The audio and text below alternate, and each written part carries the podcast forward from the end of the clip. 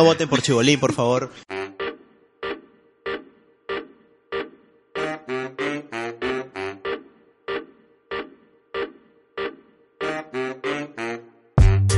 Hola, ¿qué tal? Sean todos bienvenidos a otro episodio, ya el cuarto programa Cuarto. de Sin Refrito Podcast. Mi nombre es Yair Ancajima y estoy acompañado de dos grandes amigos. Por favor, preséntense, muchachos. Amigos. Hola, ¿qué tal? Hola, chicos. Y bueno, como se habrán dado cuenta, hoy día ya nos pueden ver por... Nos pueden ver. Y escuchar. Sí, y escuchar. Bueno, y salimos ya ese domingo por YouTube. Espero que les guste. Lo, poco a poco estamos innovando. Y bueno, hoy día vamos a hablar de un tema interesante que ha estado sonando toda la semana. Bueno, hola, ¿qué tal? Bienvenidos una vez más a Sin Refrito Podcast. Eh, Este, esta vez tenemos una invitada especial, ya que estamos este, con, con cámaras ahorita. Se llama Conin y nos va a acompañar durante todo este programa. Bueno, muchachos, ha sido una semana un poco movida Movi- y un poco his- y histórica también para nosotros, igual para todos los que están escuchando y viendo. Eh, ¿Fueron a la marcha o no? Bueno, no, por, por No, por de tiempo, no, pero igual este, seguí todas las, las noticias, ¿no? Por, Saturado, por sí. redes, por este, los canales, ¿no? Tradicionales, así que vamos a hablar un poquito sobre lo que es el, el cierre del Congreso, ¿no? Lo que Claro. seguramente va a acaparar las noticias de esta semana y seguro de las próximas semanas, ¿no? ¿Cómo Sí. lo tomaron? ¿Se lo veían venir o, o les sorprendió? La verdad es que yo eh, en, en- en el día dudé, dudé que, que pase, pero a mí me gustaría hablar, antes de, de entrar de relleno, plantear bien lo que es cuestión de confianza para poder contextualizar un poco a las personas que nos están viendo. Y para explicarles qué es la cuestión de confianza. Bueno, esta es una herramienta política de contrapeso de poderes que está estipulada en los artículos 130 hasta el 134 y está, ya estaba introducida en la Constitución del 93, pero esta se reforzó es. en la del 79, ya que en, en el gobierno de Fernando Belaunde había muchas interpela- interpelaciones a los ministros. Entonces, eh, para hablar rapidito, ¿qué, qué es lo que pasa cuando la, confianza, la cuestión de confianza se rechaza? Cuando esta se rechaza genera una crisis total del gabinete. ¿Y esto qué significa? Que todos los ministros tienen que renunciar. Claro. Entonces, para que, esa, para que el presidente pueda disolver el Congreso, esta cuestión de confianza debe haberse denegado dos veces. Pero bueno, aquí viene algo que se ha cuestionado bastante, y es si en el gobierno de, si en el gobierno de, de Vizcarra pues no se ha negado eh, una cuestión de confianza por segunda vez, entonces cómo, cómo es que eh, esa disolución del Congreso es, está- es constitucional. Bueno, Claro. aquí viene Vino la primera, o sea, la primera, del gobierno en realidad, cuando es constituido de confianza se habla del gobierno en total. justamente eso iba a decir. sí. Este, claro, la primera censura fue Claro. cuando Kuczynski. interpelaron, claro, a Zavala. Marilu Martens. No, Marilu Martens la Pues- interpelaron y Zavala fue Claro. en nombre de ella para que lo, este, de su confianza y la negaron. Esa fue la Ahí primera. la primera. Esa Sí. fue la primera. Bueno, luego pasó lo que tenía que pasar con PPK, renunció, entró este Vizcarra. Vizcarra, y ahí hubo ya este, él con su plan de las reformas para eh, eliminar la corrupción. Ahí planteó cuestión de confianza también, ¿no? Sí. Para las re- no reelecciones, para la bicameralidad, que al final lo cambiaron. Claro. Y eso también, ahí se fue ya eh, cosechando pues los conflictos entre Vizcarra, que en un principio eh, los fujimoristas lo apoyaban, ¿no? Sí. Y se decía de que con Villanueva hicieron como un tramado para que PPK renuncie y él asuma el poder. Porque es que Villanueva presentó pues... eh, Claro, él fue el, casi como que el coordinador de todo para que se, se promocione la, la vacancia. La vacancia de PPK. Bueno, y después de, de todo esto, eh, ya nos ponemos un poquito en contexto, ya este, dejando a un lado el tema del, del gobierno de PPK, que lo destituyeron Claro. y todo eso, eh, se nombraba a Salvador de Solar eh, como nuevo premier. Sí. Es ahí cuando eh, creo que se alteraron un poquito las aguas y eh, sal- el, bueno, todavía el presidente de Vizcarra eh, planteaba una nueva, eh, un nuevo, una nueva ley para intervenir en el proceso de cómo se elegían a los miembros del. TC. No eh, intervenir en cuanto a las elecciones, sino en el proceso, que sea un proceso más transparente, un proceso más eh, lineal, que no haya intereses de por medio él lo que plantea y lo que plantea junto con eh, Salvador del Solar era la cuestión de confianza para ese proceso de, de elegir a los miembros del TC, ¿correcto? Claro, porque este, cuando era adelanto de elecciones no había presentado cuestión de confianza. no de- O sea, si es que presentaba cuestión de confianza para por el lado de elecciones era irregular. Claro. ¿No? Entonces justo, justo cayó lo de la TC y ahí fue el enganche. Y aparte este, de, de varios miembros del TC ya se había vencido pues su... Claro, su- ya habían cumplido su plazo. Sí, pero hace tiempo. Entonces, justamente en estas últimas semanas como que se, todos se pusieron, se apuraron para de una vez nombrar, pues, ¿no? Claro, ahí- ahora, por ejemplo, el 20, disculpa que te corte, el 20 de septiembre, por ejemplo, eh, la comisión este, que elige estos miembros del TC, eh, que está presidida por la ECHE justamente, en media hora eligió todititos los candidatos, ¿no? Cuando eso Claro. tiene un proceso, ¿no? Siempre hay tachas. Lo que, claro. lo que decía este Salvador, que tiene que haber un proceso que la gente lo conozca, porque eso se publica en el peruano también. Claro, entonces, sí. entonces tenemos a Martín Vizcarra también saliendo en un programa conocido, eh, creo que lo puedo nombrar, es Cuarto Poder. Eh, no, sé, no hay inconveniente, no me vayan a querellar después. Bueno, sale en Cuarto Poder diciendo que si no se aprobaba esta cuestión de confianza, pues iba a disolver textualmente el Congreso, porque ya era la segunda vez que se le negaba la cuestión de confianza. Pero dijo que eh, esa cuestión de confianza tenía que ser analizada antes de la elección La de los elección, correcto. miembros. Entonces, en la mañana del lunes tenemos esas imágenes que van a quedar, creo, para el recuerdo de todos a Salvador del Solar, eh, Le cerraron cerrado, las puertas. que le cerraron las Sí. puertas y a, a la congresista Rosa Bartra, que dicen que se atrincheró prácticamente para que no lo dejaran entrar a, Claro. gran... La este, verdad que el debate de ese día nos ha dejado un montón de anécdotas, ¿ah? porque Sí, yo no me voy a olvidar a Esther Saavedra este, golpeándose el pecho y actuando de una manera, la verdad, Histérica, deja- ¿no? Sí, deja Claro, mucho- hay una congresista que se me va el nombre que decía estoy aquí por mi plata, no sé si- Es justamente ella, Ah, ella es la que, la que dijo eso. Claro. Ah, bueno, entonces este Salvador del Solar ingresa, plantea la cuestión de confianza y usted saliendo un poquito de esto, ¿ustedes lo prefieren a Salvador Solar como como primer ministro, o, eh, premier, perdón, o lo preferían más que se quedara en, en el tema de, de actor y dirigir? No, yo creo que necesitamos una nueva sangre, justamente la, la nueva ministra de, de Economía. o sea, es una- son personas que están muy desligadas a una línea política de izquierda o derecha, sino están ligadas más a lo técnico. no Justamente estaba viendo, había una entrevista que le hicieron a Mulder hace en julio, y le Ah. preguntaron, ¿qué ibas a hacer cuando, Sí, es estás, que cuando ya dejes de de ser ser congresista. congresista? Entonces él hablaba de unos temas que estaba analizando, estudiando, de cuál va a ser la del futuro de la política, ¿no? Si es que van a, a hacer este, propuestas a raíz de una te- este, ideología o necesariamente solamente técnicas. No es porque esto se tiene que hacer, porque la sociedad lo demanda, porque el tiempo lo demanda.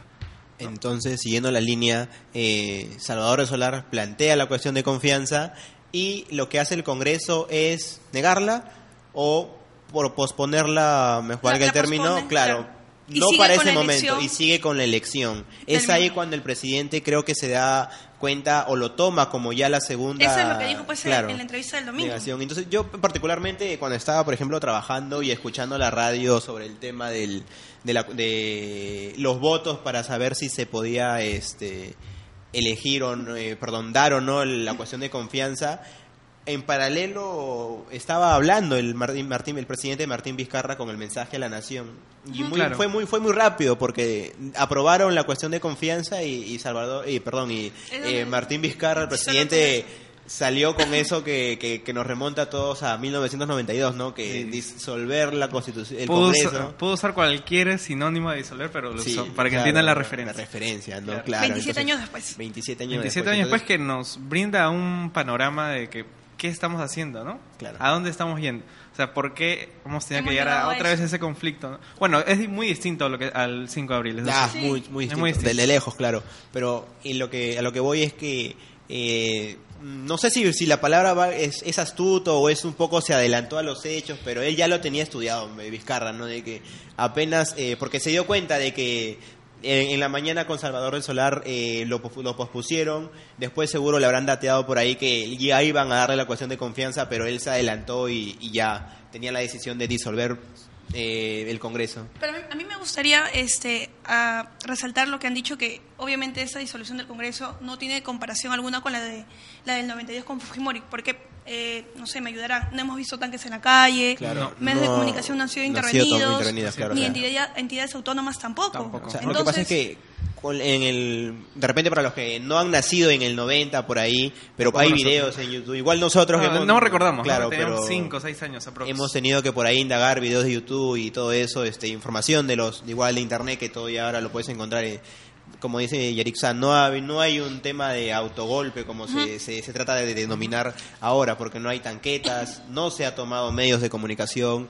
No y vemos a, a- a las, a las personas, las opositoras y las que sí hablando en, en televisión normal, dando su opinión, ¿no? Entonces, obviamente, como les digo, no hay comparación alguna con la del, la de Y- los dos, este, Y no hay procedimientos no- políticos tampoco. Recordemos que cuando se cierran empiezan a Alan García, todo el colegio de abogados se cierra también. Claro. En ese entonces, el cierre de- del Congreso de cuando lo dio Fujimori no fue constitucional.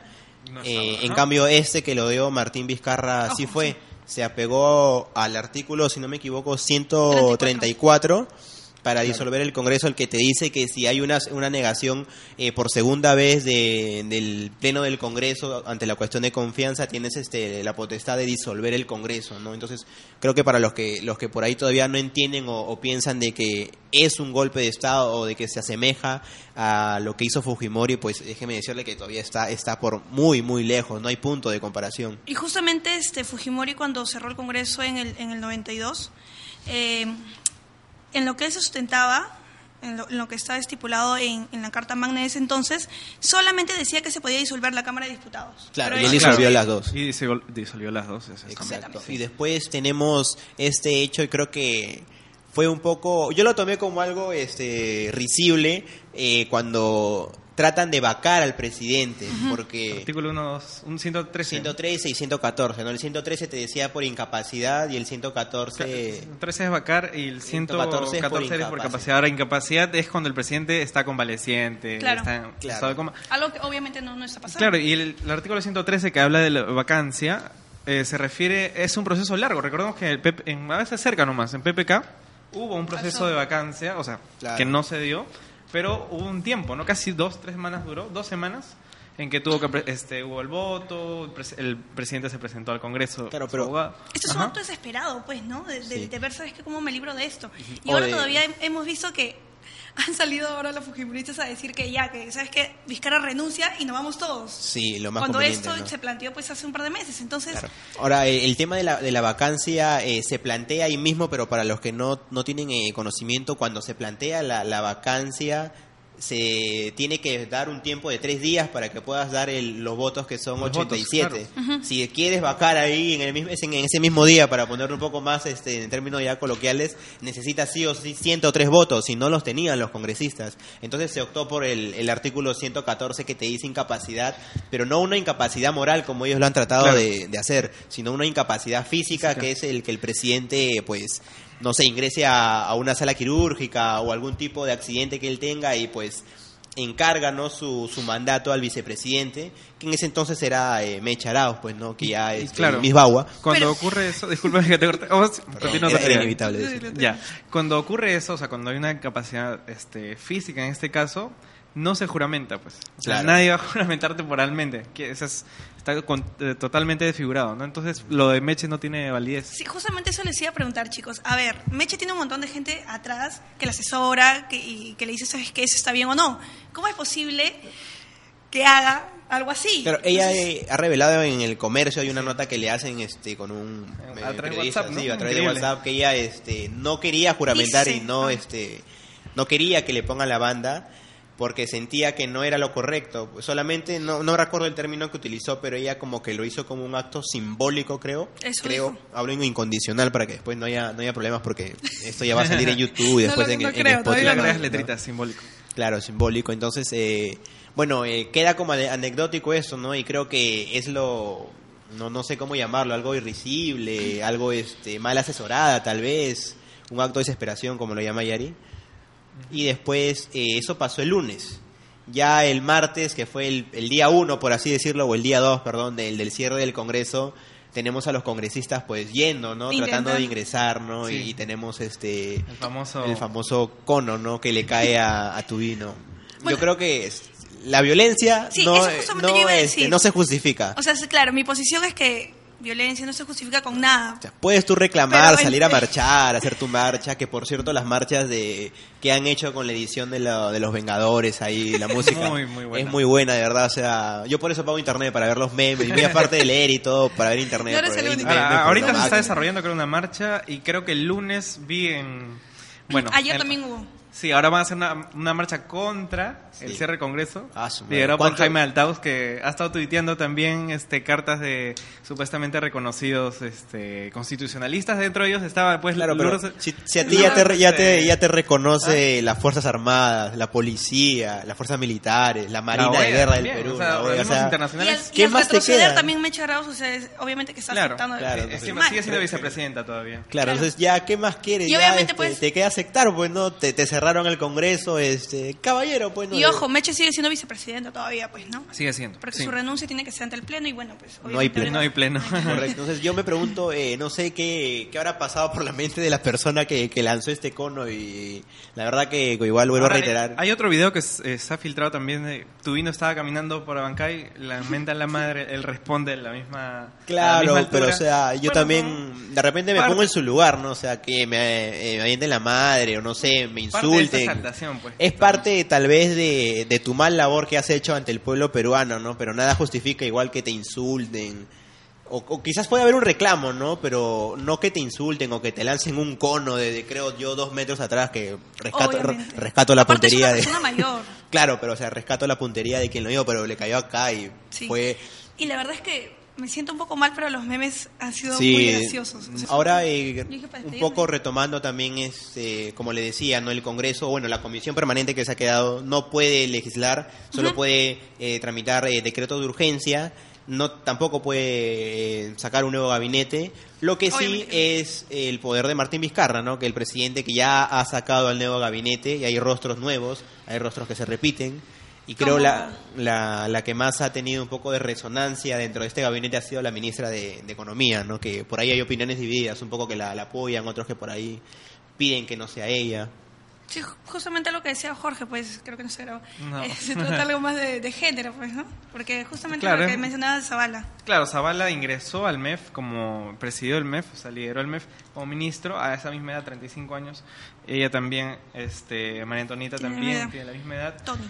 Es una chica que ha manejado presupuestos, ha, ha sido directora de este presupuesto, directora general del presupuesto del MEF y también tiene aspiraciones pues para mejorar el país, ¿no? Siempre trabajó con jóvenes en coherencia, por ejemplo. Entonces es un- creo que es parte de esta nueva generación de jóvenes que quieren entrar en la política desligándose mucho de los partidos políticos, no de las ideologías. Eso es bueno, vamos a ver eh, qué tal les va. Y esto creo que también nos sirve un poco de lección para saber eh, con, por quién votar, ¿no? Un poco, no solo por el, ves el candidato, porque aquí dentro de cuatro meses, ya el Claro. 26 de enero, va, va a haber nuevamente las elecciones.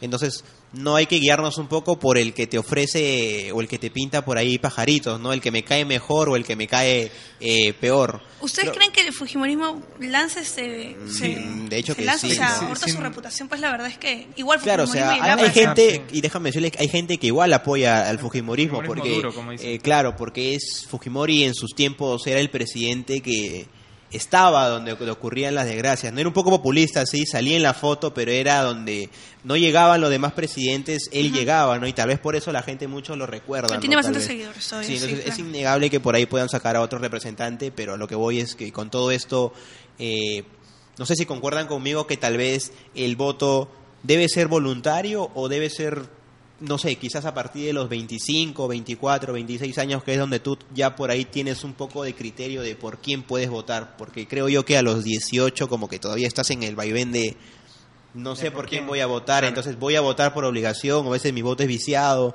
o de repente por ahí voy este a votar por el que, no sé, el que me caiga mejor, ¿no? Pero si tú dices, si es, o sea, si es que el voto fuera voluntario o no, yo creo que todavía el peruano no está listo. ¿ah? Porque Pero, o sea, no- es que no, no creo que depende de edad. Hay gente mayor de 40, 50 que no sabe por quién votar. O sea, va a, Claro, pero a un la poco de misma nuestra generación. ¿no? De que, de que nuestra generación a los 18, y me incluyo en el en cuando tenía 18 todavía no sabía No. más o menos este cómo informarme o, O cómo digerir llevar, todo, ¿no? claro, todo, cómo digerir toda esa información o qué quiero para mi país y en todo eso, entonces Es ahí pues lo que vemos. Claro, entonces, no sé, tal vez una este- idea mía era que el que el voto sea voluntario, que pues sea a partir de los 25. Pero hay, hay un 24. cambio de, de conductas que estamos viendo porque antes no había tanta información como se maneja ahora, ¿no? Ahora no tú a leas un nombre y te sale la cantidad de información, sea a favor, en contra. Y creo que nuestra generación tiene esta oportunidad de tener mucho mayor acceso a, a quienes nos van a gobernar o quienes van a ocupar una curul en el Congreso. Sí, chicos, y justo lo que están viendo esto, también los invitamos a que busquen información, eh, busquen eh, entrevistas, artículos y se puedan informar antes para emitir un voto responsable. Correcto, claro, lo que nosotros es, es innegable, bueno, nosotros teníamos por ahí otra pauta con otros temas que sacar, pero es innegable que ante la coyuntura teníamos que hablar un poco de esto porque siendo periodistas no podemos ser ajenos a lo que está pasando con, con Y nuestro de- país. De este pequeño espacio les propongo que este, ahora- ahora ante estas nuevas elecciones parlamentarias informemos un poco de quiénes están postulando, ¿no? Para Sí. qué partidos o qué partidos han apoyado tales reformas malas para el país o beneficiosas, ¿no? Claro. Y ver si es que podemos esta un par de tarea. invitados para poder discutir también. Sí, ¿no? no hay ningún, no, genial, sería genial eh, tenerlos aquí y hablar un poquito de sus propuestas, lo que planean para el Perú, a todo tipo de invitados, porque creo yo que a estas elecciones se van a venir tanto los que conocemos por ahí en diferentes partidos políticos como nuevos, ¿no? Entonces, este, Sobre todo nuevos, porque Sí. ahora ya los que salen ya no regresan, se les No va ya la, este, la, la inmunidad parlamentaria, vienen los codinomes. claro. Sí. Y lo que sí va a tener algo que explicar este Vizcarra es cómo es posible que ha estado con Villanueva a su costado, su hombre de confianza. Ha sido Ajá. mencionado, pues, Eh, Ha sido en- mencionado. este miércoles ya este, Barata y uno más ha dicho Currículum. desde- sí, se ve. Es-. Entonces, este, Todos pensaban que Pastor Alemán era eh, Mulder, ¿no? Claro. Pero era Pastor, Aurelio Pastor, el ex. y el Oriente, que es Toledo, también ha sido mencionado, si no me Claro, equivoco. son Lourdes ya también. nombres que se sabía, claro, Lourdes. que también. solita se delató. Solita se dijo. Bueno, entonces este ya eh, nos queda todavía un poco de tema para más, eh, más temas para hablar, pero se nos ha acabado el tiempo.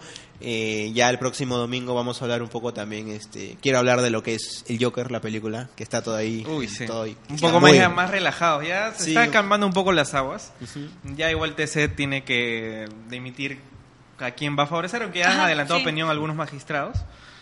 Bueno, uno en realidad, ¿no? Dijo que no hay, no existe un golpe de Estado, sino el presidente se ha regido bajo la Constitución. Pero el TC al final es que vas a decir, pues si Va a esto decir- ha y si es que nombra ¿no? otra vez al no miembro del TC. Correcto. Ahí tiene dos, dos puntos que hacer. Entonces, Porque eh, el primo de Balachá pues ya ha ido allá a decir cuándo, Sí, el- cuándo se integra. Para ¿no? ese pueblo. sí, pues. no voten por Chibolín, por favor. Eh, favor, eso sí. No voten por Chibolín, terminó ni Antauro tampoco, por favor. Eh, ¿Quién va? Y bueno, hasta aquí se acabó. Gracias por acompañarnos, Espérate, bonito. Yo, yo, antes de terminar, quiero explicar por qué he venido con mi pole Perú. Porque Ha sido una victoria Ah, esta ya, semana. claro. Una Entonces, victoria que nos permite reflexionar sobre Sí. nuestra democracia. Claro, Entonces nos vemos en el próximo podcast. Y Eh, déjenos en los comentarios eh, qué temas quieren que, que toquemos. Que Y nos sigan en nuestras sí, redes sociales. Estamos en Facebook como Sin Refrito. en Instagram también como Sin Refrito Podcast, en Twitter también. Y en, Esas son todas las redes. Ah, ya, perdón, perdón. Claro, y, en, está bien. y en Facebook, pues no. Y en Spotify también como En Spotify. Y pronto se va a lanzar un video viral, así que Ah, sí, atentos. perfecto. Se vienen mejores cosas y ya pronto van a ver este el Más set un poquito más este más arreglado, ¿no? Y Sí. siempre con el cono presente, ¿no? ¿Quién sabe? Bueno. Bueno, Bonito. eh. Bueno, ha sido todo. Chau, chau. chao, cuídense, chao.